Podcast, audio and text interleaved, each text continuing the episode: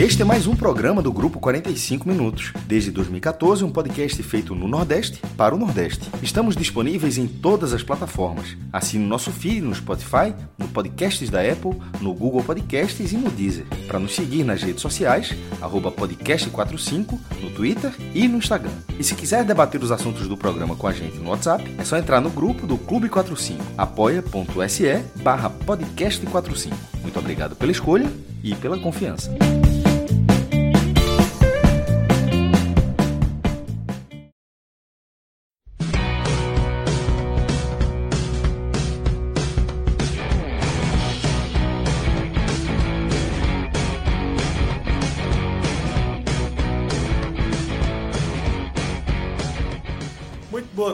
Noite. Começando mais um Telecast na área. Eu, Thiago Minhoca.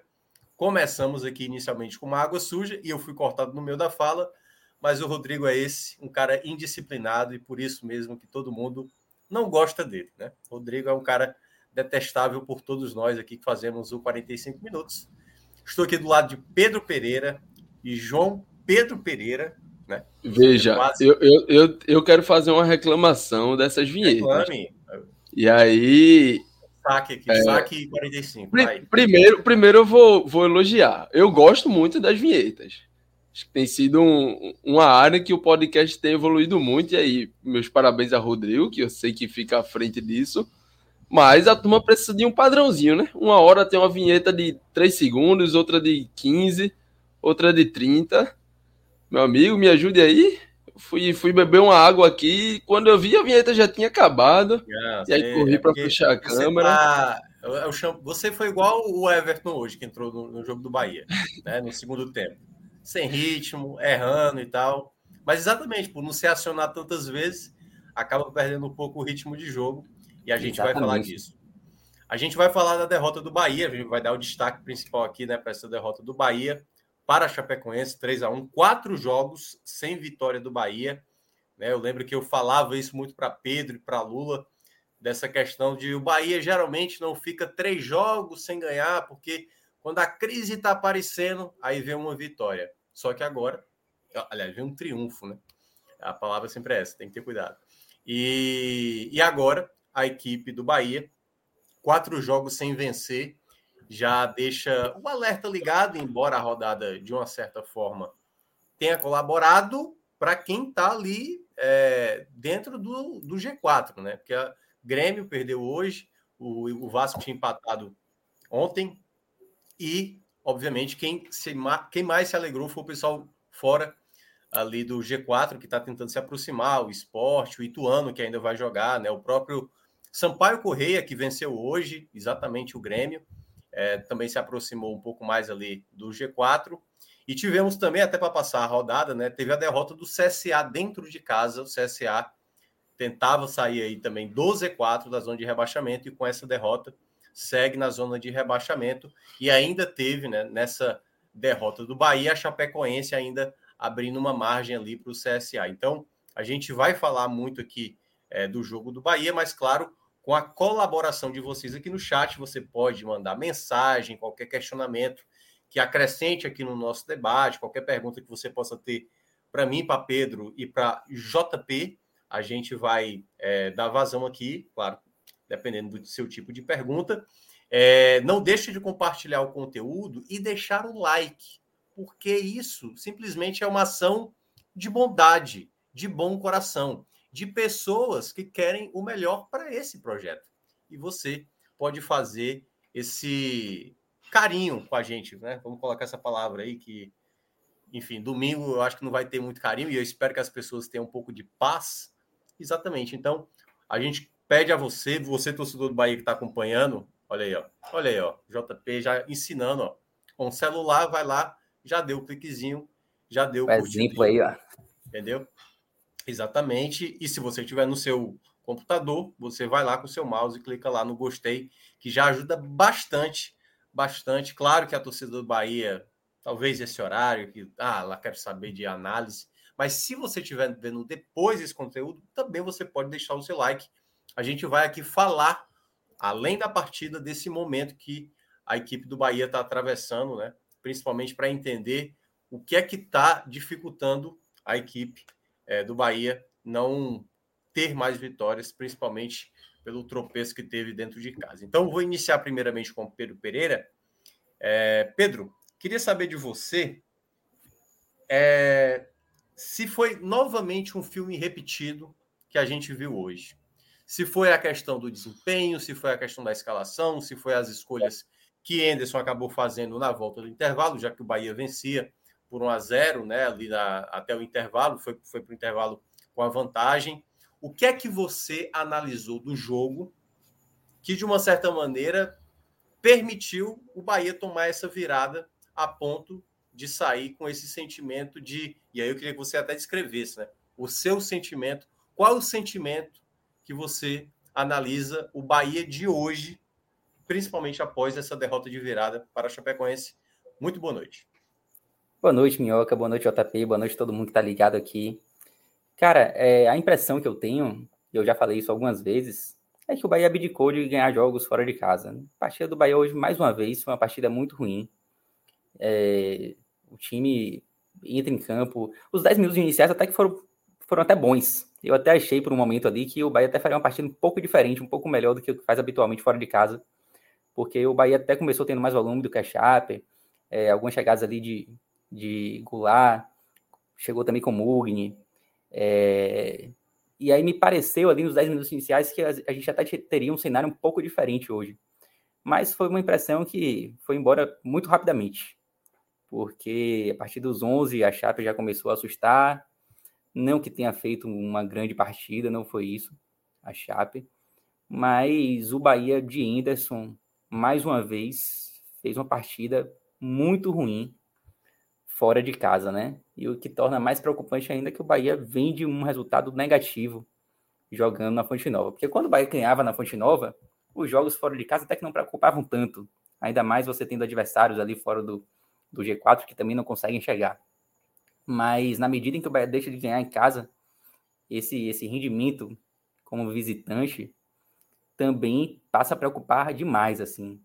É... E vale lembrar que o torcedor do Bahia não esqueceu ainda a campanha de 2015 na Série B, onde o Bahia fazia um campeonato seguro também, parecia que ia subir, e na reta final teve uma sequência de jogos sem vencer. É, o Nelson começou a desandar com uma sequência de cinco jogos sem vencer, com quatro empates e uma derrota, se eu não me engano. Mais ou menos nesse, nesse momento do campeonato que a gente está. Então, passa um filme na cabeça assim de 2015, é, e eu vejo muita preocupação na torcida do Bahia para essa, essa reta final, embora ainda, acha, ainda haja uma distância relativamente confortável para o quinto colocado, que ainda pode piorar um pouquinho a partir do jogo do Ituano, a gente vai falar disso mais para frente. Mas, de qualquer forma, quando você fica quatro jogos sem vencer e o campeonato se aproximando da reta final, não há como não ter alguma preocupação. É, meu sentimento hoje é de preocupação. Eu ainda acho que o time tem tudo para subir, a diferença é, é, grande ainda, é significativa. Então eu acho que o Bahia sobe, mas vou dizer para vocês, o Bahia sobe apesar do trabalho horroroso de que Anderson Moreira vem fazendo no Bahia esse ano, tá? O trabalho de Anderson é extremamente ruim. A gente chegou a falar em alguns momentos que não, vi, não, via, não viu a evolução de, entre a saída de Guto e a chegada de Anderson, mas que também não, vi, não via involução. Mas isso para mim hoje já não se aplica mais, tá? O trabalho de Anderson é pior do que o de Guto e é um trabalho muito ruim do treinador do Bahia até aqui. E eu acredito muito a ele essa, essas atuações pífias que o Bahia vem fazendo e hoje foi mais uma. É, o primeiro tempo hoje, embora o Bahia tenha saído para o intervalo com um placar positivo, mas mesmo com esse placar de 1 a 0 parcial, não dá para dizer que o Bahia fez uma partida melhor do que a Chape. O Bahia não foi superior à Chape no primeiro tempo.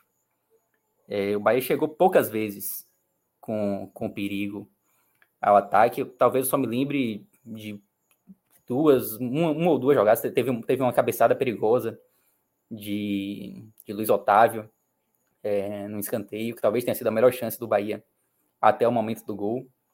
Mas a Chape conseguiu chegar é, com um pouco mais de perigo, embora não tenha tido assim, uma grande chance em momento algum. Teve até uma boa defesa de Klaus, num chute de fora da área.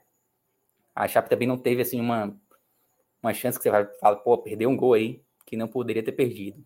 Mas ainda assim, acho que teve mais volume, o Bahia dando espaço, o Bahia não conseguiu ir bem hoje nem é, na fase ofensiva, nem na fase, na fase defensiva.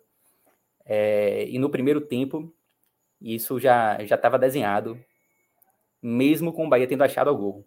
Achado o gol. Já no finalzinho ali do primeiro tempo, um, uma bola em que Mugni achou o Jacaré aberto pela direita, Jacaré cruzou e Luiz Henrique, que vinha sendo muito criticado pela torcida no campeonato inteiro, até no, no jogo passado eu coloquei ele como um dos piores em campo e coloquei diversas vezes como, como pior em campo também, mas hoje ele fez um gol de cabeça, ele inclusive ele pede a bola para Jacaré, se antecipa e faz um gol, faz um, um belo gol até de cabeça. É, e meio que conseguiu tirar aquela linhaca, né? Ele realmente vinha, vinha muito mal.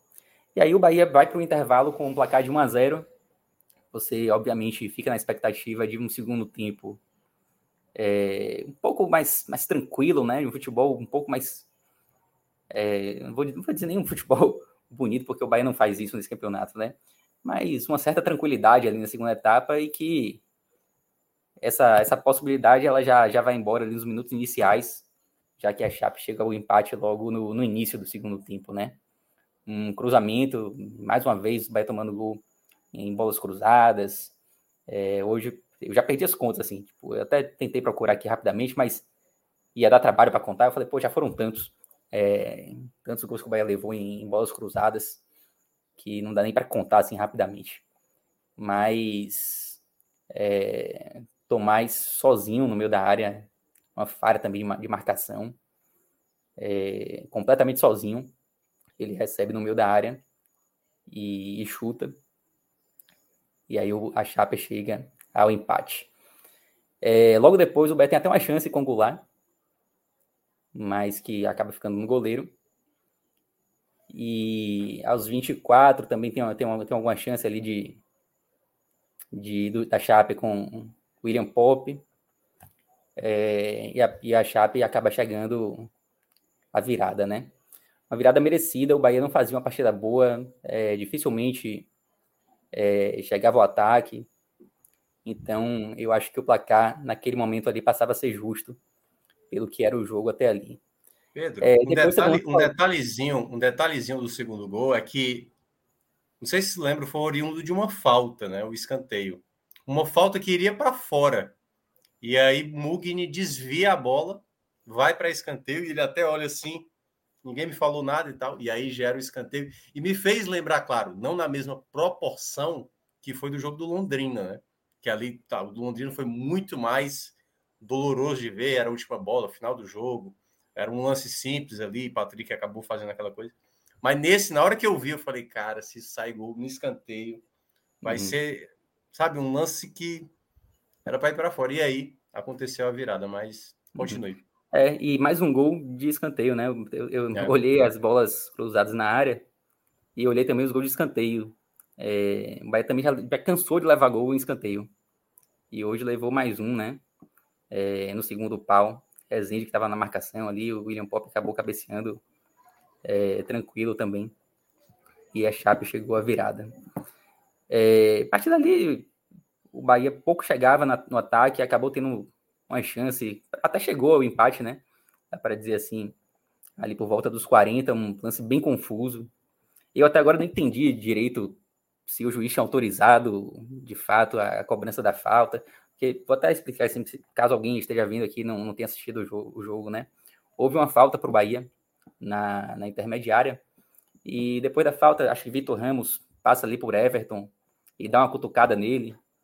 Everton revida. E meio que o lance foi controlado ali pela arbitragem. Acho que ele não deu nem amarelo, se eu não me engano, para os jogadores Isso. envolvidos.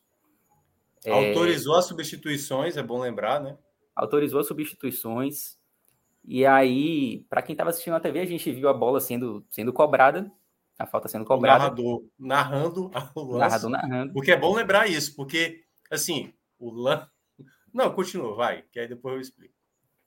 Pois é, e aí É, o Bahia fez um gol, o Bahia chegou ao gol, ao gol de empate, foi até um lance bem, bem confuso. Bizarro. Eu até comentei com um amigo meu que estava assistindo do lado, pô, esse gol aí tem que, tem que esperar o VAR, porque aqueles lances confusos dá para é. você achar alguma coisa ali, né? Facilmente. É, e aí, de repente, na, praticamente no, 5 segundos, 10 segundos depois, o juiz já estava no VAR.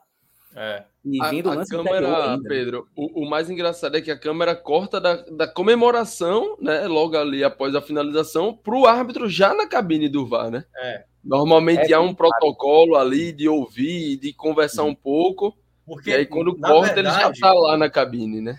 O erro, na verdade, foi da transmissão, né? Porque eu acho que enganou todo mundo, foi isso, o erro da transmissão. Na prática, o árbitro estava indo para o monitor já. Quando ele apita, ele estava para o monitor. Só que nisso, a transmissão, obviamente, quando deu apito, ela seguiu a jogada. E todo mundo, basicamente, do Bahia, tanto é que o, o Bandeira, ele não está correndo com a jogada. Ele está lá parado. O Bandeira, exatamente, que está acima do vídeo. E aí, quando vem o cruzamento, o narrador está lá, na emoção, achando que o jogo está valendo. E aí, quando vai ver, os jogadores do, da Chape já todos parados, e o árbitro já está indo em direção ali.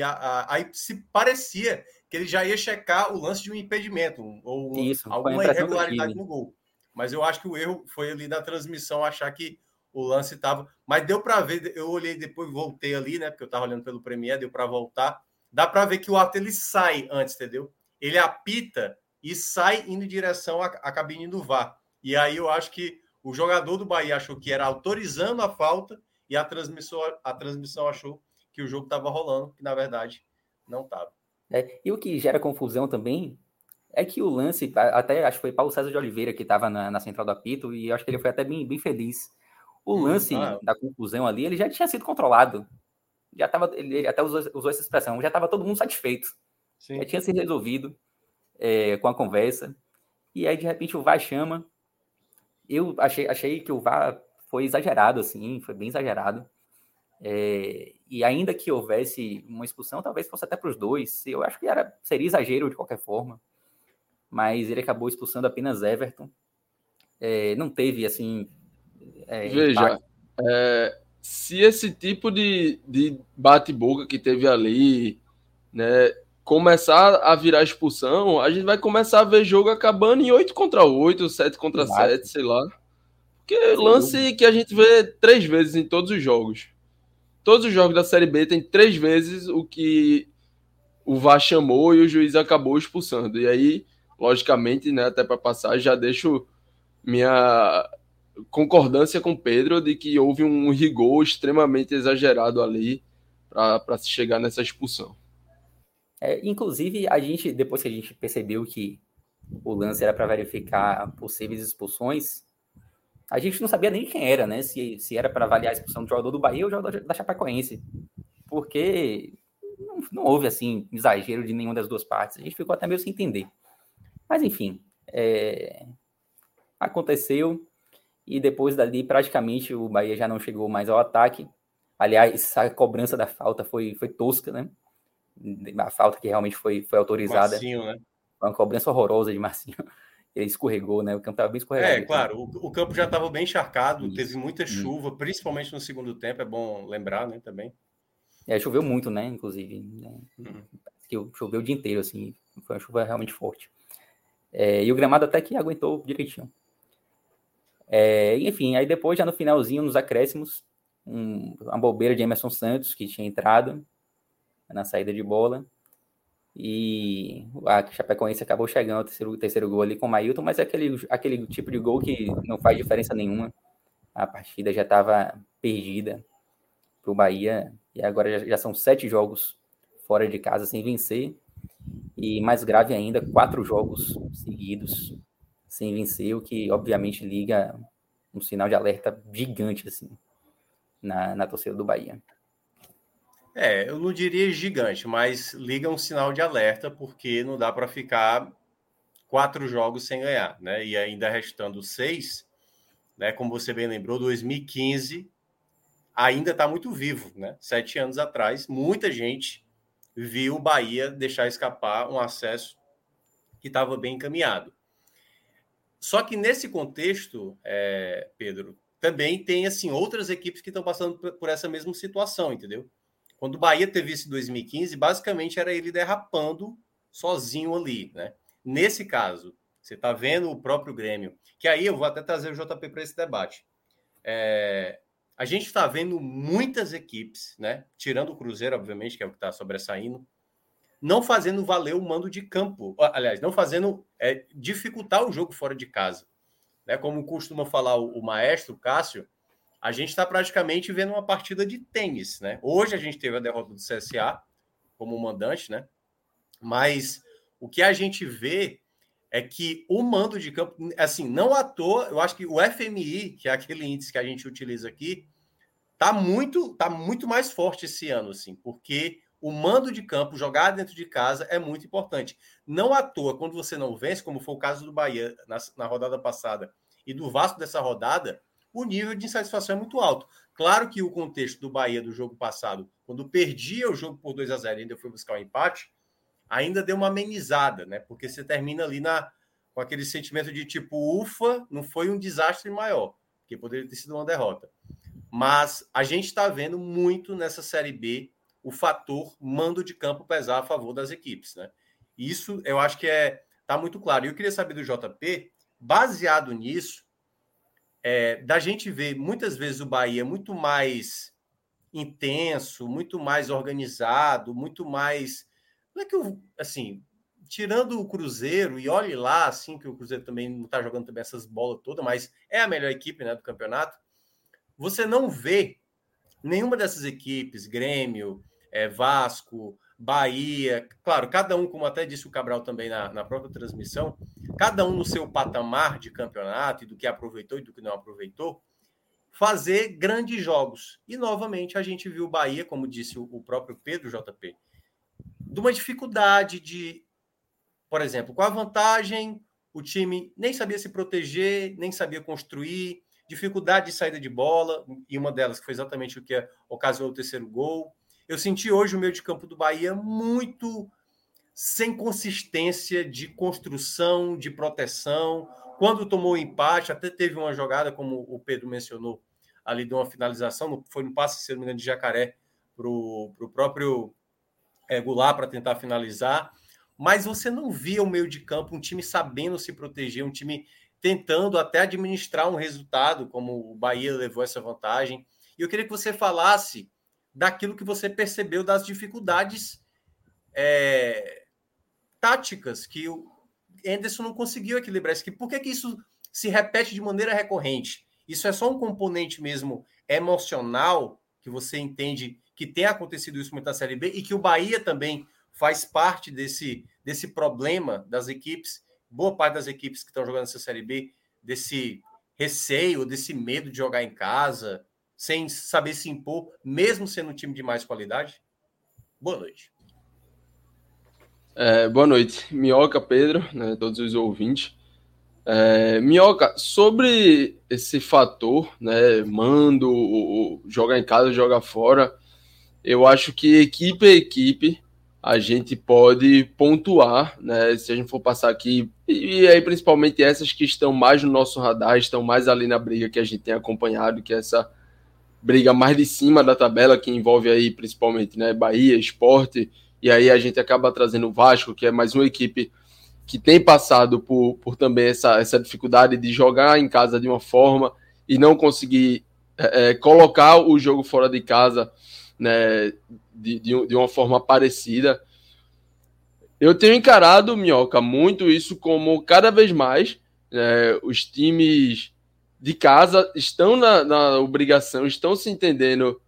É, o fator mando estão é, equipes como Tom Bense, né, que temos visto Sampaio, né, que, que tem um campo ali um pouco mais pesado, que tem uma, uma montagem de elenco mais voltada para isso e, e tem se acostumado e tem, tem criado essa armadilha nos seus jogos em casa.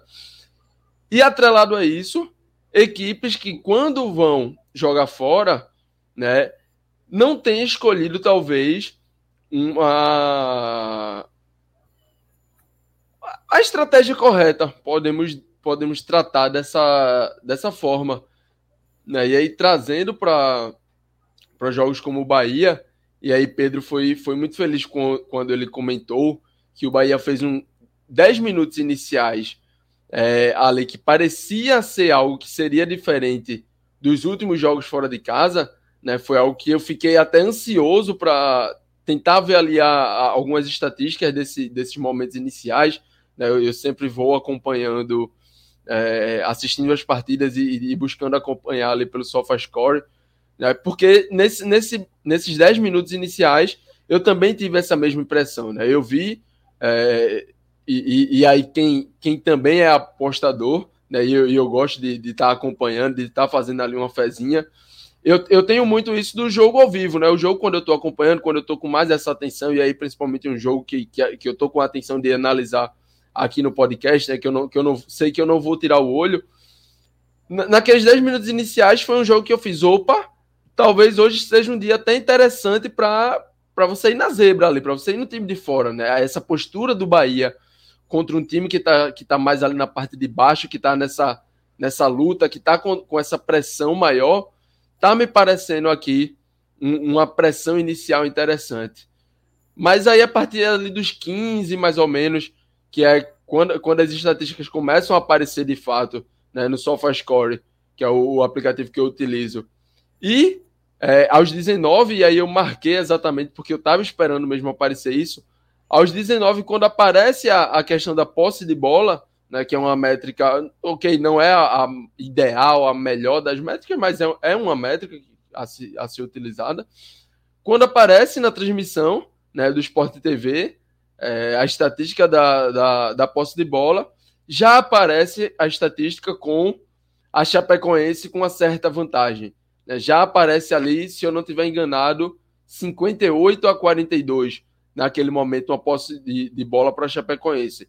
O que já mostrava que, de fato, aquela pressão inicial, aquela, é, aquela intensidade inicial do Bahia parecia que ficaria só naqueles minutos iniciais. Né? Aquele volume de jogo, aquela busca ali de, de ter um pouco mais da posse, de alugar ali um pouco mais do campo, já tinha ficado para trás e o jogo já tinha mudado totalmente a tônica. Dali, a partir dos 15 para frente, de fato, a bola ficaria um pouco mais com a Chapecoense e o Bahia seria um Bahia mais vertical. Mas, né, quando você olha para a escalação do Bahia, e é uma escalação que traz Goulart, que traz Mugni hoje um pouco mais aberto, né, inicialmente pela esquerda, em alguns momentos fez a troca é, de, de, lado ali com o próprio Jacaré. Mas esses jogadores, né, principalmente Goulart, e Mugni colocado nessa forma como um ponta, para mim, e aí né, deixo à vontade, caso alguém aqui queira discordar no chat ou, ou, ou quem quer que seja, para mim esses não são os jogadores ideais para você ter né, num jogo mais de transição, no jogo onde você vai buscar ser mais vertical. Jacaré, ok. É, o próprio Davó, como essa referência, sendo um jogador mais móvel, mais de velocidade, ok mas Goulart e Mugni aberto. E aí eu acho que quando você tira Mugni de uma região mais central do campo, formando ali talvez até como um segundo volante, você perde um cara que vai dar uma certa combatividade ali no meio, você perde um cara de, um, de, de mais inteligência, de mais que, que vai conseguir pensar um pouco mais esse jogo ali no meio, e você perde a qualidade nesse passe. Né? Você perde isso, e acho que o Bahia sofreu com o Rezende ali no meio, com a bola tendo que passar um pouco mais pelos pés dele. E aí, além disso, né, quando você tenta acionar esse jogo mais vertical, e aí é, é, é extremamente comum esse jogo vertical ser um jogo mais visado para as laterais, né, um jogo que você busca espetar esses caras mais de velocidade. De um lado você tinha o Jacaré, que ok, vai te entregar né, dentro dessa lógica, mas do outro o Mugni não consegue entregar da mesma forma. Então acho que essa escalação inicial do Bahia não é uma escalação é, que tem na sua primazia né, esse aspecto de jogo de um jogo mais de transição, de um jogo que vai precisar de mais força, de um jogo que vai precisar de mais velocidade, de um jogo que vai precisar de, de um para um, como é, olhando para as laterais do Bahia, você tem Mailton de um lado e você tem Fernando do, do Bahia, não, desculpa. Olhando para as laterais do, da Chape, né, do adversário do Bahia da noite, você tem Mailton de um lado, que por coincidência, acaba lá fazendo o terceiro gol, mas é um lateral extremamente conhecido, já passou aqui no futebol pernambucano, Curitiba. É, todo mundo sabe que Mailton é um cara de, de muita chegada ao ataque, É um cara que vai e vai deixar esse espaço. Então, se você tem um ponto ali mais de velocidade para buscar essa transição, para buscar as suas costas, né? o próprio Fernando, pelo lado esquerdo, é um cara que também busca apoiar, não à toa também deu assistência né, na partida, é um cara que tem essa, essa chegada é, como uma característica maior do que propriamente a, a, força defensiva. Né? Então, para mim, o Bahia escolhe é, dentro da, da sua proposta, e faz a escolha da proposta, mas não coloca em campo né, as melhores peças, as peças necessárias para aplicar de uma melhor forma essa proposta. E aí, de uma forma até talvez não tão merecida, por mais difícil que seja entrar nesse mérito do merecimento ou não, o Bahia faz 1 a 0 né? Eu, eu achava já que naquele momento a Chape estava melhor. Pedro também já bem falou. É, vinha chegando mais. Não teve nenhuma chance clara que você dissesse, poxa, ó, aqui a Chape está chegando muito mais, mas vinha rondando, vinha finalizando chute, mais. Chutes de fora da área que passavam até próximo da, da trave, né? As finalizações não chegavam a ser chances claras, mas eram chances que, que uhum. passavam ali próximo à trave, que levavam algum perigo, é. que de, geravam alguma expectativa. Né? E aí o, a Chape acaba esse primeiro tempo até com 10 finalizações contra 6 do Bahia. Né? Então, então já mostra que foi um time que, que buscou mais, que rondou mais. Né? É, e aí o Bahia consegue esse gol, uma jogada até interessante, uma jogada em que o próprio Mugni, pela esquerda, leva para o fundo, né? faz um cruzamento e aí é, durante esse cruzamento o Luiz já vai entrando na diagonal buscando a área, né? O cruzamento passa toda a área, acaba sobrando para Jacaré do outro lado e Jacaré acha, acha a cabeça do, do Luiz Henrique ali para um, uma bola que até encobre o goleiro um pouquinho, né? Um, uma, uma, bonita conclusão da jogada, podemos dizer assim, mas que naquele momento para mim é, não era algo que o Bahia vinha plantando não era algo que vinha dentro do merecimento, dentro do aspecto de jogo do Bahia. Eu acho que a Chape estava muito mais próxima de, de abrir esse placar do que exatamente o Bahia, como acabou é, acontecendo. E aí são as portas que o futebol abre. Né? Quantas vezes a gente já cansou de ver o time dominar, o time tá cercando, o time tá finalizando, e o adversário vai lá e consegue achar um gol, consegue trabalhar um gol. E essa porta se abriu para o Bahia. Né? O Bahia conseguiu, o Bahia vai para o intervalo com esse gol. E aí, é, Anderson poderia ter dado um pouco mais de força defensiva. Poxa, se era um time que já não tinha tanto a bola, consegue abrir esse placar, né, num, num estilo de jogo que fora de casa você já não tem tido tanta força, você já não tem conseguido os resultados. Valoriza isso um pouco mais, reorganiza, traz.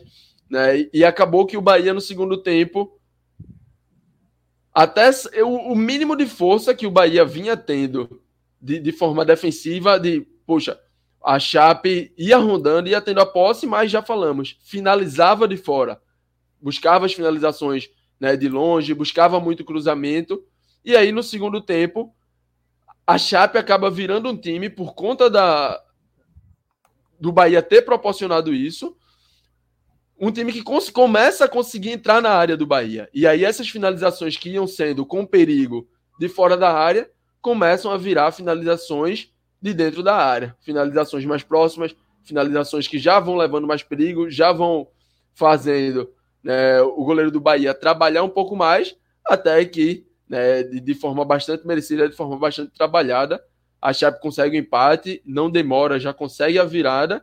E o que mais me impressionou, e aí é algo que a gente tem batido muito na tecla já falei muito aqui com Pedro sobre isso, já falei muito aqui com Lula sobre isso. Pedro e Lula também já falaram muito sobre isso.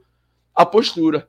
No momento em que a Chape faz 2 a 1 um, a Chape esteve muito mais próxima de fazer o terceiro do que o Bahia de empatar. E aí, ok, teve essa jogada bem polêmica, né, que o Bahia aparentemente faz ali o, faz ali o segundo gol, mas o árbitro né, não tinha não tinha apitado para o jogo reiniciar na falta, porque estava indo observar o VAR. Então, é, eu acho que não dá nem para contar uma joga, um, um, um, lance todo muito muito difícil, muito fortuito, né?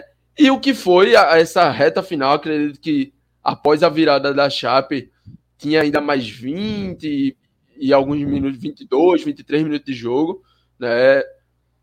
E a Chape sempre esteve muito mais próxima, algo que, que para mim Pode falar, Pedro.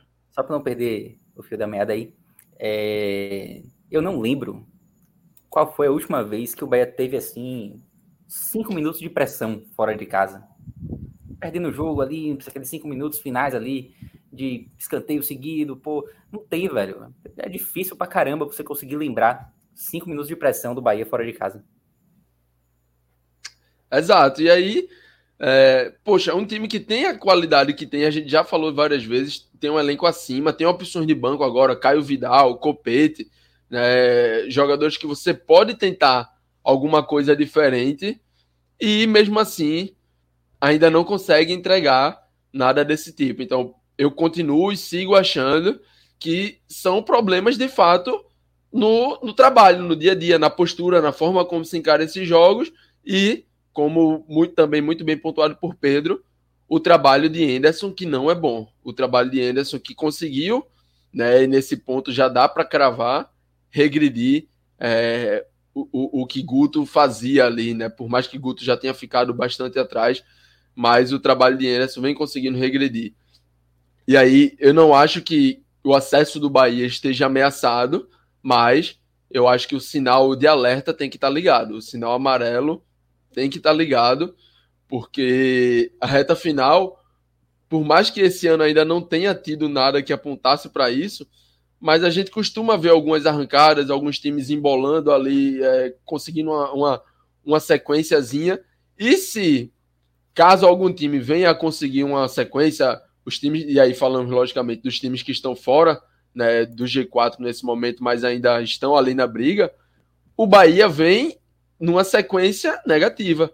Né? Já são sete jogos fora que não consegue vencer e quatro jogos, né, contando aí com, nesses quatro contando com jogos dentro de casa, que, que não tem vitória. Então é algo sim para não para desespero, né, até porque o desespero só eu acredito que só levaria a, a piorar a situação, mas para deixar o alerta ligado, para repensar, para fazer alguns, algumas novas é, é, possibilidades dentro de, de, um elenco que permite, né, para que esse acesso não venha um acesso que parecia que em algum momento não, não teria nenhum tipo de emoção. Nesse momento aqui já, já parece que pode ter um pouco de emoção aí nessa reta final, que é algo que eu acredito que o Bahia não quer, que o torcedor não quer, e que pelo que foi a campanha, a construção, né, não deveria ser. Pois é, é... E aí, Pedro, é... se fala muito dessa questão de Anderson, né? O quanto, o quanto na verdade esse resultado, eu não acredito que isso vai acontecer, né? Uma saída dele, mas o quanto uma não vitória contra o Novo Horizontino pode fazer o Bahia terminar ali com o Anderson. Tipo assim, quer saber? Vamos, vamos só aqui nós mesmos, entendeu? Você acredita que há uma possibilidade em meio à insatisfação? Porque assim, o jogo é fora de casa. Se o jogo fosse é, na Arena Fonte Nova, talvez ia ter um contexto de mais pressão, principalmente porque a torcida está muito irritada e tal. Você acredita que há alguma possibilidade de Anderson não terminar essa Série B? Mesmo o time. É... Mas você então, já acha que o próximo que... jogo ou ainda acha já com esse resultado de hoje, é uma ameaça que ele pode cair. Eu acho que se esse jogo do Novo, do Novo Horizontino fosse em Salvador e ele perdesse, eu acho que ia ficar muito complicado e não duvidaria dele cair, mesmo faltando cinco jogos, né? Cinco, seis jogos uhum. para terminar o campeonato. É, sendo fora de casa e com o Bahia com uma certa vantagem, uma certa folga em relação às demais equipes, eu acho que ele não cai. E embora eu seja um, crítico assim no trabalho de Anderson, acho que o trabalho é muito ruim, é, é, é terrível assim o trabalho de Anderson. Mas eu vejo sentido na permanência porque a gente está na reta final. Eu não, eu não vejo assim a possibilidade de um treinador chegar aqui e conseguir.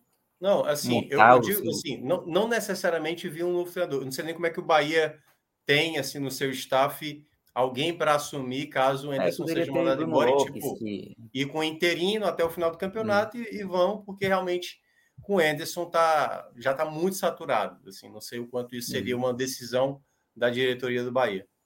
Eu só vejo possibilidade disso acontecer se o Bahia perder o jogo do Novo Horizontino e talvez o Ituano vencer os dois, né? O Ituano tá com jogo a menos agora, pode diminuir a diferença do Bahia para o quinto para cinco pontos. E aí, se o Ituano vence o Cruzeiro na rodada seguinte, o Bahia perde o Novo Horizontino, aí a diferença já cai para dois, né? Aí poderia acontecer algum movimento por conta da, da pressão dos times de fora. É, poderia acontecer, mas eu ainda acho difícil.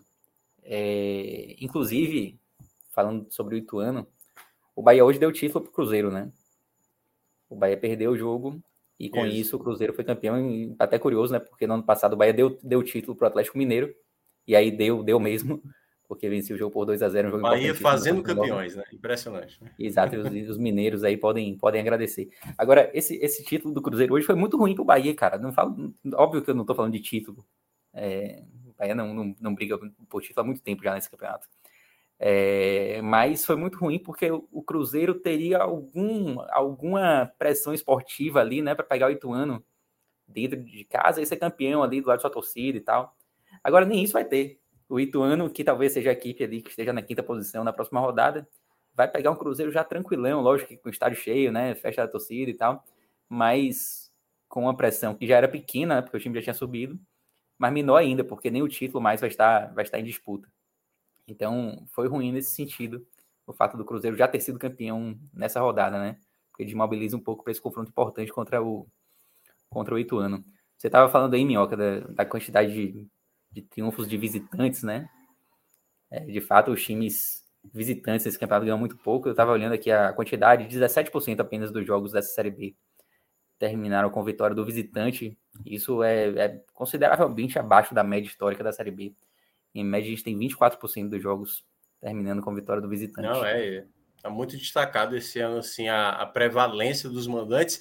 E até mesmo quando você olha, Pedro, o número de gols marcados das equipes como visitante. Assim, tem o, o, o lado o lado positivo e o lado negativo. Você olha os ataques das equipes como visitante são muito ruins. Ao mesmo tempo, as equipes que são mandantes têm defesas muito boas. Acho que o, o, o esporte, né, JP, tomou o quê? Seis gols em casa, uma coisa assim, é pouquíssimo. O Vasco só tomou cinco gols e tal. Então, assim, é, essa questão do desempenho em casa e fora tem pesado muito, né? Assim, o bom é porque, olhando obviamente pela lógica do Bahia, é porque também todo mundo não está conseguindo prevalecer. Quem vê, quem é o chamado, quem quebra o saque naquela lógica do, do Cássio, praticamente está quase assinando a sua, o seu acesso, né? Ou pelo menos se colocando como acesso. Porque assim, o que a gente percebe, e aí já entrando nessa análise desse G4, né? É, essas três vagas aí, me parece que a, aconteceu isso em outras situações. Eu lembro do. Eu acho que foi 2011, cara, se eu não me engano, foi 2013 teve um ano que era muita equipe dando a possibilidade para, por exemplo, o Vasco, que estava disputando na época também. O Vasco estava muito mal. E aí a gente está vendo nessa temporada, e aí eu não sei se o Pedro tem essa informação, um número muito baixo de pontuação. A gente vai ter possivelmente a menor pontuação de uma equipe subindo para a Série A do Campeonato Brasileiro. Hoje, 46 pontos né, que pode ser 47 se o Ituano vencer, para um quinto colocado, restando apenas cinco rodadas, seis, seis rodadas, né? Seis rodadas para acabar o campeonato, é uma pontuação muito baixa. Para a gente ter uma noção, se o time tem 46 ou 47, se ela vencer quatro partidas das seis que restam, que é 12 pontos, ela vai ficar com 58 ou 59, entendeu? Que é a menor pontuação registrada de uma Série B. Então, assim, Imaginando, Pedro, essa pontuação baixa, o Bahia só não pode parar totalmente de pontuar. Se ele vencer dois jogos, tá ali praticamente, não vou dizer matematicamente, mas praticamente encaminha já esse, esse acesso. Agora, vai passando o tempo, vai passando, vai ganhando, vai ganhando, e aí o espiral de problema só faz aumentar. É o que, é o que me preocupa é isso. Mas, ao mesmo tempo, eu também tenho essa expectativa de que dois, dois triunfos sejam suficientes. E o Bahia tem jogos suficientes para bruxar esses dois triunfos, né? É, talvez dois triunfos de um empate e tal. É, você falou aí da pontuação do, do quinto, Minhoca. E eu tava olhando a menor pontuação do quinto colocado na história para uma 32 segunda rodada. 48. Era de 48 em 2011. Isso. Então, Londrina hoje está dois pontos abaixo dessa menor da história, né? E se a gente for pegar a média, a média, a média para um quinto colocado na 32 segunda rodada é de 51 pontos. Ou seja, o Londrina está bem abaixo. É... O Vasco está abaixo, né? O Vasco, o Vasco está abaixo. abaixo o Bahia está é. abaixo, pra, comparando com a pontuação média do terceiro. E o Grêmio também está bem abaixo da pontuação média do segundo colocado. O segundo é. colocado, em média, já tem 58 pontos na 32 rodada. E a gente está com o Grêmio com 53. É engraçado que praticamente os três times ali acabaram desacelerando um pouco, né? O Grêmio, o Bahia e o Vasco. O Grêmio até pontuou nas últimas rodadas, mas já perdeu nessa. É, e eu estava olhando também que talvez seja o grande alento do Bahia, assim, né? O Bahia pontuou muito mal nas últimas cinco rodadas, fez cinco pontos apenas. É, mas o Vasco fez menos ainda, o Vasco fez quatro pontos. E o próprio Londrina, que é o maior perseguidor ali, a equipe que mais vezes ficou na quinta posição, também pontuou baixo nessas últimas cinco rodadas, fez cinco pontos também, assim como o Bahia. É, aí você tem o esporte também que não pontuou tanto, embora tenha vencido o Náutico agora mas fez seis pontos. E aí, a, partir do. Ele segue um problema jogando fora de casa, o esporte também, Isso. como. E a partir Grêmio, do Sampaio, Vasco, aí você tem. É, com Bahia. Nesse momento, assim, a gente olha para a tabela hoje, nesse momento aqui, agora veio o Ituano na oitava posição, mas o Ituano, para mim, é o time que mais me preocupa nesse momento, tá? É um time que vem numa, numa crescente no campeonato, tem um jogo a menos e certamente vai terminar essa rodada na quinta posição. Vai se tornar aí a grande, grande ameaça. E para Londrina e Sport, que hoje tem 46, o Bahia tem duas vantagens de rodada, tem, tem, tem duas rodadas de vantagem. Uhum. É, e com vitórias a mais, ou seja, mesmo se der tudo errado nessas duas rodadas, o Bahia ainda assim não perde a posição para é. Londrina e Sport. O Ituano, com o um pontinho a mais que ele vai ter se ficar em quinto, já consegue encostar no Bahia em duas rodadas. Então, já é um fator a mais de, de preocupação é, quando a gente pega o caso do Ituano. Então, é, olhando assim os adversários, a, o que mais me assusta hoje é justamente o, o Ituano. Duas vantagens de rodada, faltando seis para terminar. É algo não, é, que você é, vê assim, pô, é. tá tranquilo. Não, é aquela coisa, tem que parar total. Teria que o, o Bahia simplesmente, no máximo, fazer. Antes, antes do campeonato começar, se alguém lhe oferecer isso, todo mundo assina. Ah, óbvio. Então. Todo mundo assina.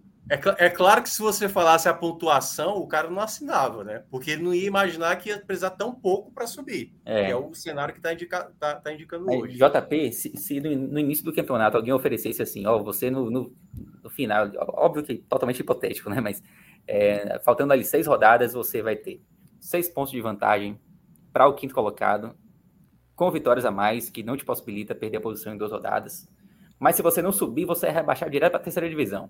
Ainda assim o cara assina, velho. Porque é um cenário que você olha assim, pô, tá maravilha. Mas. Exatamente. É, meu, meu sinal de alerta tá, tá, bem, bem ligado, assim, por conta dos últimos jogos. Mas de, deixa eu mostrar aqui um cenário, queria que o JP falasse. Na próxima rodada, o Bahia vai enfrentar, obviamente, o Novo Horizontino, fora de casa. Depois vai ter o duelo. Aí vai ter o Vasco jogando fora de casa também, contra o Operário. O Londrina joga fora de casa contra o Guarani. O esporte joga fora de casa também contra o Brusque. Ou seja, todo mundo que tem o problema de jogar fora de casa estará jogando fora de casa. Porém, a sétima equipe, certo? No momento é a sétima, certo? O Ituano ainda vai jogar. É o Sampaio que tem. Se tem uma coisa que o Sampaio tem de bom é o jogo, é exatamente o mando de campo. Ele vai enfrentar a Ponte Preta, que é uma boa equipe, né? Que também, mesmo ainda tá ali naquele sonho, embora a última derrota, né, acabou tomando de goleada para o Cruzeiro, deu uma cessada. Então, assim, tem, tem um desenho aí é, para o Bahia, JP, se, se perder novamente, que é esse é um grande problema, pode acontecer de um dos três, que também vão jogar fora, Vasco, Londrina e Esporte, alguém dá a quebra do saque, né, fazendo essa analogia, se alguém, alguém ali, Londrina ou Esporte, vence, e se o Sampaio vencer, essa diferença pode cair para quatro, pode cair para três. Claro, como disse o JP, como disse o Pedro Pereira, é, mesmo igualando o Bahia, ele tem prevalência, mas você diminui uma, o Bahia vai, vai ter uma distância menor se por acaso isso acontecer. Então você acredita que nesse cenário colocado por tudo isso, quatro jogos sem ganhar, aí vir mais um quinto jogo sem ganhar, você acredita que isso pode afetar mudanças no Bahia? Você acha que, é, enfim, vai bater o desespero, alguma coisa ali para Anderson, quem sabe até mudar o time que ele possa enfrentar o Novo Horizontino fora de casa? Minhoca, é, eu não acredito, não acredito, não consigo acreditar, independente do cenário, que vá acontecer um, alguma queda de cargo do Enderson. Esse cenário eu, eu não imagino. Bahia perde mesmo, duas, mais mesmo, duas. É, mesmo no pior Isso. cenário possível. Ele Bahia perde, perde mais duas rodadas e o Esporte e, e, Vasco Esporte, e venceram. Vasco, Sampaio e Tuano vence. Rapaz, eu, não. eu não, não acredito que, que aconteça alguma mudança com o Anderson. É, eu acho que faltando apenas seis rodadas, talvez, por mais que a gente já tenha falado do quão questionável seja o trabalho de Anderson, eu acho que você ir para um risco desse, faltando, sei lá, três, quatro rodadas, o, o risco de. E aí, no, no podcast sincero, o risco de dar merda é muito maior do que. E, lógico, na minha visão, do que de você conseguir uma rearrumação, um gás final ali. Né? Então, dito isso, eu acho que caso o cenário ruim venha a acontecer, o cenário ruim para o Bahia, eu acho que Anderson vai ficar sim extremamente pressionado a mudar. E aí acredito sim que ele vai fazer alguma mudança. Né? Não sei ainda para onde, não, não sei o que, porque eu acho que o, o elenco do Bahia é um elenco que oferece algumas possibilidades, né? mas eu acho que, que mudanças vão acontecer sim. Inclusive, eu acho que já possa vir a acontecer né, já no próximo jogo. Por ser ainda um jogo fora de casa, né, por ser um jogo que no momento em que o time não as sete partidas não vence, eu acho que é um jogo propício minimamente para o Bahia arriscar, né, para o Bahia correr riscos, para o Bahia fazer testes. Eu acho que esse é o, o, é o momento. E aí eu acredito que por conta disso né? Talvez já nessa partida contra o Novo Horizontino a gente possa ver. Não acho que vai ser uma revolução, né? não, não vem quatro, cinco mudanças, não. Mas eu acho que uma, duas peças ali que, que venham a alterar um pouco o estilo de jogo, que venham a alterar um pouco a cara desse Bahia, a gente possa começar já a ver sim. Principalmente, né? E aí eu não, não sei exatamente como é que estão a ordem dos jogos mas se o Bahia não for um dos times que abre a rodada, jogar ali mais para o meio da rodada, né, pro, do meio para o final, e, e, algum resultado de, de, que venha a pressionar aconteça, primeiramente, é, vai, vai jogar essa pressão ainda maior. E eu acho que Anderson vai sim ser atingido. O, a, o, o, tra, o trabalho de Anderson né, no dia a dia, a forma como ele vem enxergando a sua equipe, eu acho que, que pode sim ser atingido já nessa próxima partida. Ó, como é a sequência, certo? Na segunda-feira, que é dia 3, né? 8 horas da noite, o Londrina vai entrar em campo contra o Guarani. O Guarani está em recuperação, né? Já saiu até do Z4. E o Sampaio também, no mesmo horário, na segunda-feira, recebe a Ponte Preta. Aí na quarta-feira, o esporte joga às 7 da noite contra o Brusque. É, ou seja, vai vendo a sequência aí. aí primeiro seca o Londrina, para secar juntamente ali com o Sampaio. Obviamente, para o lado do Bahia, secar o esporte também. Aí depois tem o Grêmio ali, né? O Grêmio enfrentando o CSA. De uma certa forma, torce também para o Grêmio dar uma tropeçada, Isso. porque quanto mais gente, melhor. Na, Vasco... dúvida, na dúvida, o cara seca. É bom que é, ajude o CSA, né? Isso. Fica permanecer o CSA na Série B aí e de tabela já seca Isso. esse Grêmio. É porque é aquilo, quanto mais, gente, quanto mais gente tiver na briga, melhor. É, melhor. É melhor. Até porque são três vagas, né? Então, três e vagas outra coisa também. O Bahia, o Bahia é, tá, tá não, não só pelo CSA ser nordestino, mas também é importante para o Bahia que a zona de rebaixamento se defina logo, porque no final do campeonato, nas, nas duas últimas, não exatamente nas duas últimas, mas na penúltima e na antepenúltima, o Bahia pega times que estão ainda brigando para não cair, jogos em casa, né?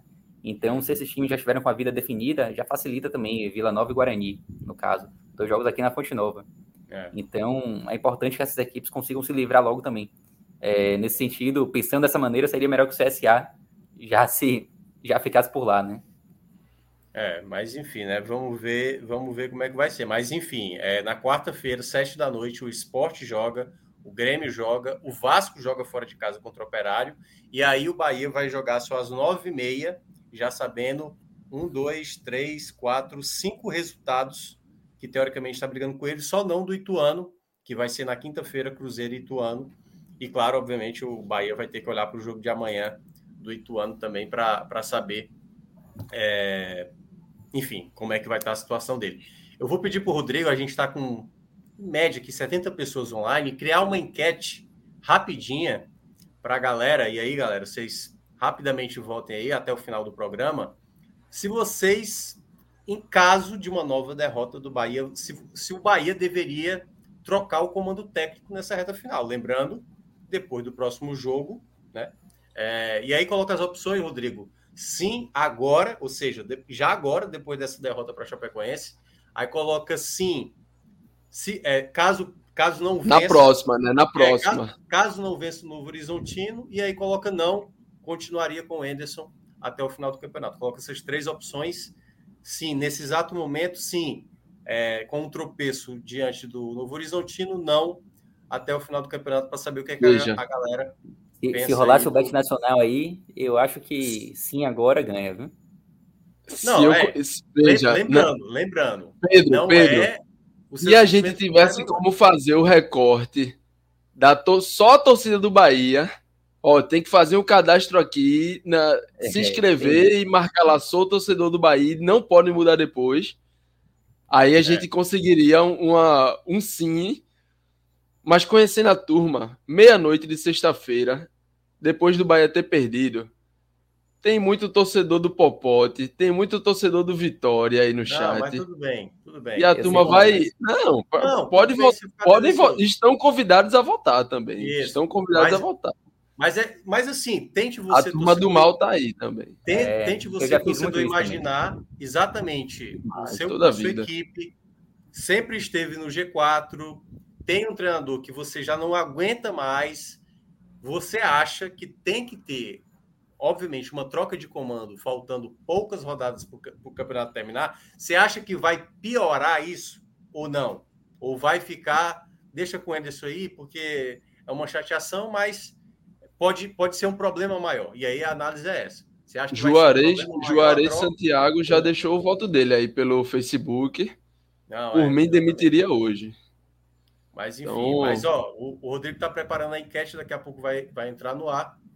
Mas aí você vota o que é que você acha, porque eu, eu, o JP já disse que, que, que não de, demitiria. O Pedro já falou, dependendo do contexto, do resultado e tudo mais ali, até porque a gente falou que um cenário que eu acho que não vai acontecer. Mas se acontecer de todo mundo fora ganhar, se o Sampaio vencer em casa e o Bahia perde, é um cenário que fica muito difícil para o Anderson, muito difícil. Não há como não esconder essa situação, principalmente porque no jogo em casa a pressão da torcida vai ser bem maior. É, mais algum detalhe, senhores, sobre o jogo, sobre ainda sobre ainda sobre Anderson, é, obviamente que a torcida é bem passional, né? E tem que ser sempre. É, e já havia um, uma pressão sobre Anderson há muito tempo, mas ela piorou muito do jogo do, do jogo do esporte para cá, porque primeiro foi um jogo muito ruim, mais uma vez, com tanto são, mas a escalação daquele jogo deixou a torcida muito, muito puta, assim. Foi uma escalação que ninguém entendeu nada. É, e a partir dali, eu acho que a pressão piorou muito. É, então já são três rodadas aí, praticamente, né? Três rodadas do esporte para cá. Que é. o Bahia não vence, e aí você lembra do, da escalação contra o esporte, foram jogos em que as decisões de Anderson foram, foram muito questionadas. Além da, da escalação, toda a condução, né? A condução de. Isso. Aquele jogo eu, ali eu, foi bem difícil de entender. Eu lembro, Pedro, que, que você citou, acho que foi no Raiz que a gente fez, antes do duelo contra o Operário, que a gente falou assim: se não vence o Operário, esses dois jogos fora começa a ser uma pressão. Acho que a gente comentou mais ou menos esse cenário quando a gente mostrou, acho que a tabela que o Bahia ia ter até o final. Eu falei: olha, se há um momento chato para o Bahia, é esse momento aqui. Embora Fred Figueiredo, que obviamente só é fire às vezes, quando não é diretamente né, com, com esporte, e, e às vezes até mais ainda com, com esporte em alguns momentos. Mas ele chegou a mencionar: não, mas está tranquilo, operário, vai enfrentar a Chape dentro de casa, a Chape acaba dando ponto para todo mundo e tal. Só que esse cenário né, tá, tá desenhado aí para uma um problema que não, pelo menos alguns não imaginavam que fosse acontecer. E a gente fala, falou também que se o Bahia passasse zerado nesses dois jogos, contra a Chape e Novo Horizontino, seria muito complicado. E aí já zerou Sim. o primeiro, né? E vai para mais um jogo decisivo aí contra o Novo Horizontino. Pois é. Ó, a enquete já está no ar, viu, galera? Vocês podem responder aí. É rapidinho a enquete até o final do programa. A gente vai ver o que é que vocês pensam. Mas é isso. Pensem aí direitinho se você acha que vale a pena trocar um treinador que não está fazendo o time render há muito tempo, embora teve já alguns resultados, principalmente jogando dentro de casa, se vale a pena trocar, quem sabe correndo o risco aí de, de não subir, né? Se você considera que há um risco de não subir fazendo essa troca ou não. É, muita gente aqui participando, o Igor Santos dizendo que a questão da demissão desse medíocre vai muito além de paixão de torcedor. O Bahia de Anderson Moreira é um atentado ao Setembro Amarelo, que está que acabou, né? Já estamos aqui no mês de outubro. Deixa eu ver quem mais aqui. É, o Juarez Santiago, que está aqui diretamente do Facebook, dizendo que por ele demitiria hoje. Pior não pode ficar. Essa frase eu já ouvi em algum canto e, e ficou pior, viu? E costuma ficar pior. É, é, Essa é o tipo de frase que Murphy, né? A lei de Murphy fica só esperando. Pior não pode ficar. Aí vai lá e fica, entendeu? Só para contrariar. Agora tem, seu... tem, uma coisa também, viu, viu, Mel? Tô, falando, tô vendo a galera aí falando que demitiria hoje, mas se por acaso passa pela, pela cabeça da diretoria do Bahia uma demissão de Anderson, a hora é agora mesmo, tá? Se tá passando pela cabeça, melhor fazer logo. Porque demitir faltando três rodadas, talvez, talvez seja tarde demais. Se eu então, não me engano, torcida... teve um ano que o Vitória fez isso, se eu não me engano. Acho que foi com o PC Guzmão chegando na reta final. Eu acho que foi até um ano que o, Ceará também estava disputando, se eu não me engano, e eu falei, eu acho que o PC chegou para os últimos dois, três jogos, uma coisa assim. Ele pegou na reta final e conseguiu colocar o Vitória ainda na, na no acesso, né? Mas eu não estou lembrado qual foi o ano. Assim, se eu, eu posso estar enganado, mas se eu não me engano, o Vitória fez algo assim parecido, mas não é uma decisão fácil. Não é uma decisão fácil. Aí, tivemos a primeira enquete interessante que instigou a galera, porque também não é uma decisão tão simples assim, né? É, vamos agora para o Bet Nacional. Rodrigo, por favor, coloca na tela aí para ver o JP queimar aqui os peixes, queimar as onças aqui que ele costuma queimar. Vamos ver onde é que ele vai parar. Amanhã tem final de Sul-Americana. Trabalho de recuperação. Independente Del Valle e São Paulo. Eu acho que o Del Valle é favorito contra o São Paulo, que tem nada lá torcedor pelo, certo. Pelo amor de Deus, meu. Não, Del Valle, pelo Del Valle de Deus, é meu. favorito. Isso aí, se você não considerar isso, você está sendo um péssimo analista. Deus, o Del Valle joga muito pelo mais do que o São Paulo. Agora, é uma final, é apenas 90 minutos. O São Paulo já fez bons jogos, até contra adversários melhores do que o Del Valle. Mas qual a hora, Del... qual a hora desse jogo? 5 da tarde. 5 da tarde. Pô, peraí, se, se, se, se Minhoca acha que o Del Valle é favorito, a gente tem que ir no Del Valle, porque tá pagando 4,67. É, enfim, eu não sei se o pessoal botou o peso de camisa aí, mas o Del Valle joga muito bem, joga muito bem. É claro que teve um caminho mais facilitado, de uma certa forma, né? É porque, assim, o São Paulo, na verdade, é um time instável, certo? O São Paulo, às vezes, faz grandes partidas e faz partidas horrorosas. Não é uma equipe que dá para confiar, não, entendeu? Então, na verdade, eu só falei que tem essa final, não tô dizendo que é para apostar, não. Só disse que tem essa final. achando que tá valendo. Porque, aí, por né? exemplo, tem a final também da Série C. ABC e Mirassol, o jogo de ida, não, lá no Rio Grande do Norte. Se vocês quiserem. Pelo de Deus também. Aí dá ABC. E tem, e tem oito jogos da Série A, que aí pode ser mais convidativo do que uma final, porque final é final, né, cara? Melhor, né? Melhor. ali, alguma coisa ali pode acontecer. Ó, a gente vai Esse... ter Fluminense, Inter e Santos, Ceará e América Mineiro. Flamengo Red Bull, Flamengo Red Bull, Goiás Fortaleza, Havaí Atlético Co Corinthians, Corinthians em casa, veja, Corinthians e Atlético Paranaense. O Corinthians quase não vence o Atlético Goianiense na rodada passada. Quase não vence, mas final. Não, não jovem, veja, calma, calma, vamos lá, vamos por parte. Não, vai apostar nesse Independente, alguém vai nesse Independente? Eu não eu, eu não vou, não. Eu não vou, não. Também. eu só quero ir na Série A, que eu acho que é mais, tá mais tranquilo. É uma rodada ali que todo mundo joga e tal. Não tem pressão. Esse, Corinthians e Atlético Paranaense, Atlético Paranaense contra o Lanterna. É, eu, é, particularmente, é, gosto bastante é. dessa dupla. Tá bom. Eu acho que o Lisca, não sei, o Atlético Goianiense jogou bem também no jogo passado, né? Mas é porque a derrota, Eduardo Batista foi demitido. Isso. E mas eu tô achando, assim, eu vou torcer muito contra o Havaí, né? Até porque também pode afetar os cearenses aqui, mas eu tô achando que o Havaí é favorito para esse duelo. É, eu, eu, eu, eu, eu, também acho, mas não, mas não, não a ponto de, de colocar tripla, um dinheiro né? nesse jogo. Isso. Não é, a sim, ponto de, de colocar isoladamente, mas não. Não é, Rodrigo, isso. vê ali nesse Atlético Mineiro e Fluminense o mercado de gols. Cara, o Atlético Mineiro tá muito mal em casa. Acho que é sete esse, jogos sem ganhar em esse casa. Esse um e meio aí até que me agrada esse mercado de gols aí, JP, tu, tu não conseguiu um sucesso um até agora. Um e meio, um e meio. Tu quer juntar mesmo, Mas aí é, vai é, dar. Atlético Paranaense é, é juntando com, as, vai dar esse mais com aquele pali, é? Isso, é? juntando, juntando com, a, com essa dupla aí. Faz, fechando essa tripla. É o cara. Quer apostar o quê? Quer apostar o quê? Uma cinquentinha, cinquentinha Assim, pra gente fazer esse, só, esse, Se não tivesse esse mercado aí, eu até falava botar assim, mas. Não, então, então faz o seguinte, Rodrigo. Tira, tira esse um e-mail, tira esse um e-mail e vamos sem na dupla. Sem na dupla. Sem nessa dupla. Calma, jovem. Não, veja, a ideia foi de Pedro. A ideia. Não, a, a, a, de colocar 100? Na dupla, na dupla. Cara, vocês estão malucos. Nessa duplinha aí dá pra ir sim. Dá pra ir sim. Peixezinho, peixezinho. Peixe, pode, ir, peixezinho. Pode ir, pode ir tranquilo. Vai, Rodrigo, mete vamos embora, aí. Vamos embora. Os, os dois Pedro Pereira nunca mais vão apostar na vida aqui na Best Nacional, se por acaso essa aposta der errado. Animar, não é animar a noite. Não, Veja, vai ter... domingo agora... vai ser animado, segunda vai ser animada. Depois que você disse a agenda, o domingo vai ser animado, a segunda vai ser animado. Vamos começar a animar de, de, do, do, sábado. Vamos jogar é. esse senzinho e por e, mim a gente vintinho, fecha. Vintinho nesse ABC aí, contra o Mirassol?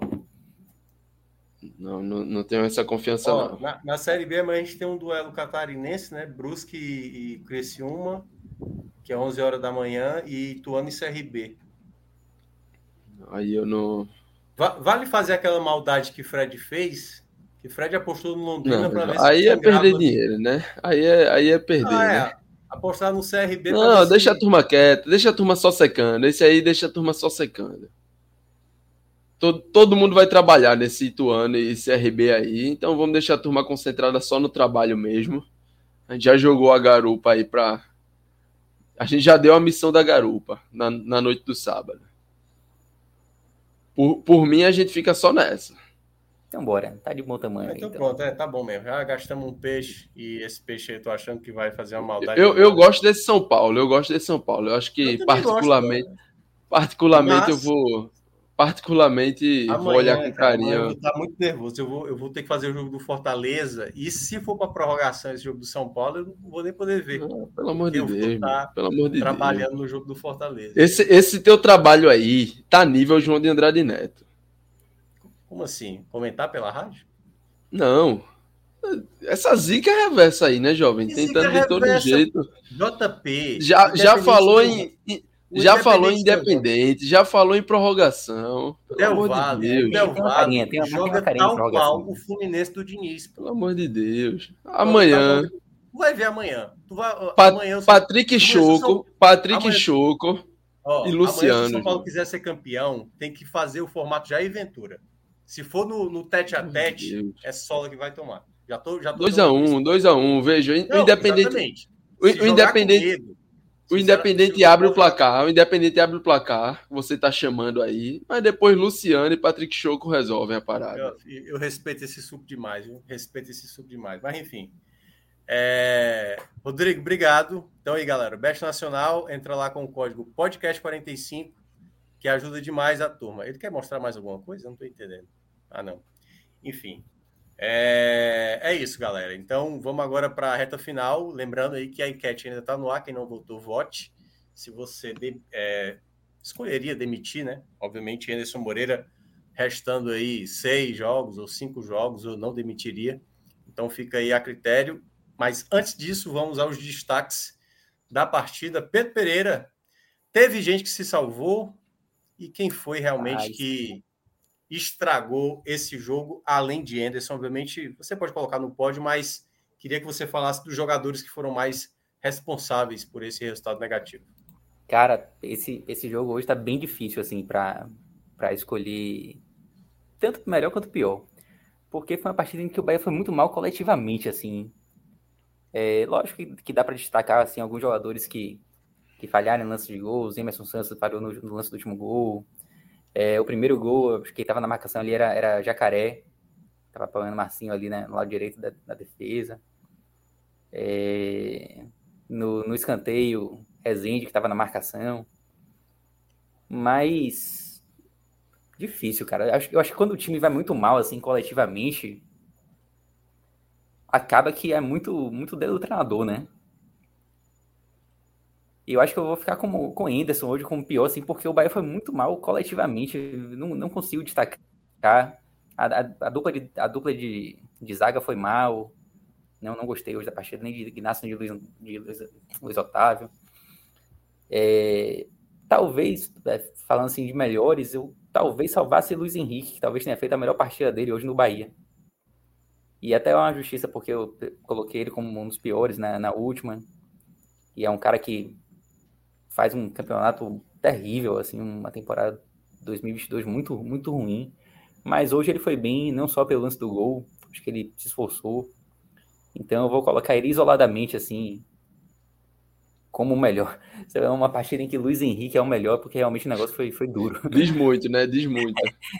É, então eu vou, vou salvar ele e o resto vai todo mundo para os piores. E, é, e assim, tipo, quando você coloca todo mundo nos piores é porque o treinador é o culpado. Então, Anderson vai como meu pior hoje. Eu vou. Já para adiantar, vou fechar aí com o Luiz Henrique, né? O único que dá para salvar, o termo é esse, né? Nada muito além disso.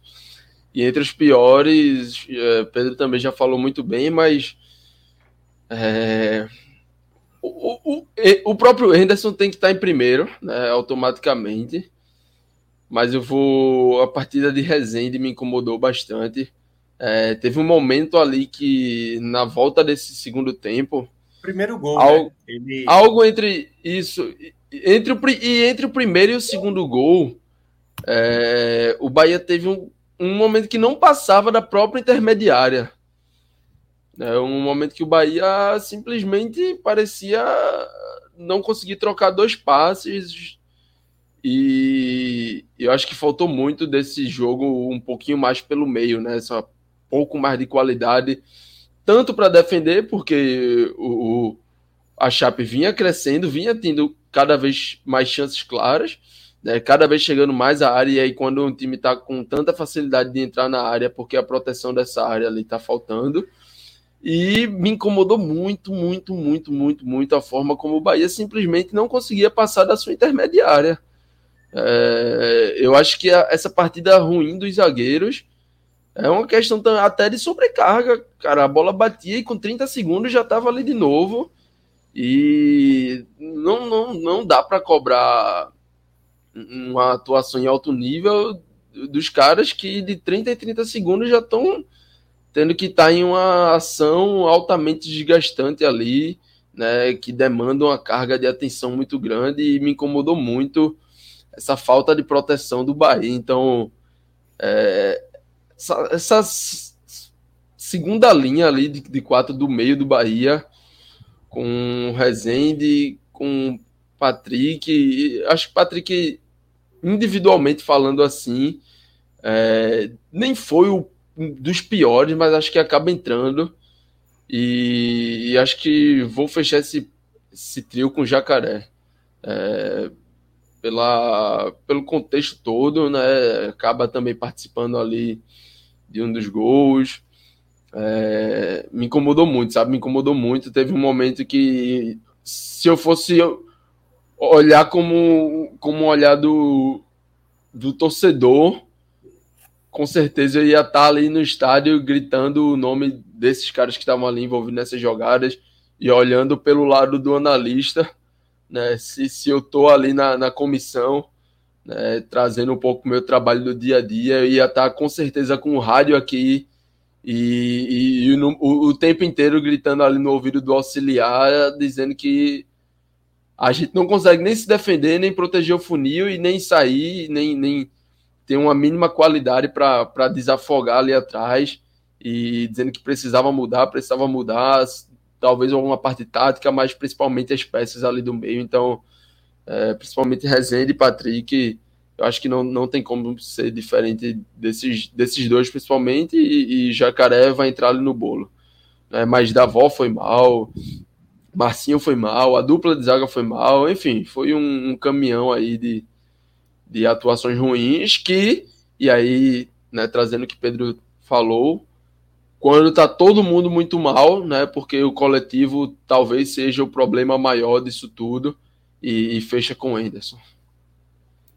É isso. Olha, terminou aqui a enquete, 32 votos foram computados, 68% ou 22 votos, que eu fiz aqui a matemática, né? 22 votos dos 32 falaram não, manteria até o fim. Então podemos ter muitos torcedores com certeza, a galera trabalha forte aí. Pelo mal, a turma pelo mal, pelo amor é, de Deus. É, eu já, eu já é... tanto de lá, velho, nesse, nesse Veja, sexta-feira à noite, oh. um, uma hora da madrugada de sexta para o sábado, só quem tá pelo bem aqui é só, só nós três mesmo. E aí, tá possivelmente, ó, olha aqui, mas enfim, pode ter, né? Enfim, a gente não sabe, o torcedor do Bahia pode ter aqui também dizendo não, mas teve gente aqui, ó, teve seis pessoas dessas 32 que falaram sim deveria trocar agora. Esses, certamente, seis devem ser torcedores do Bahia.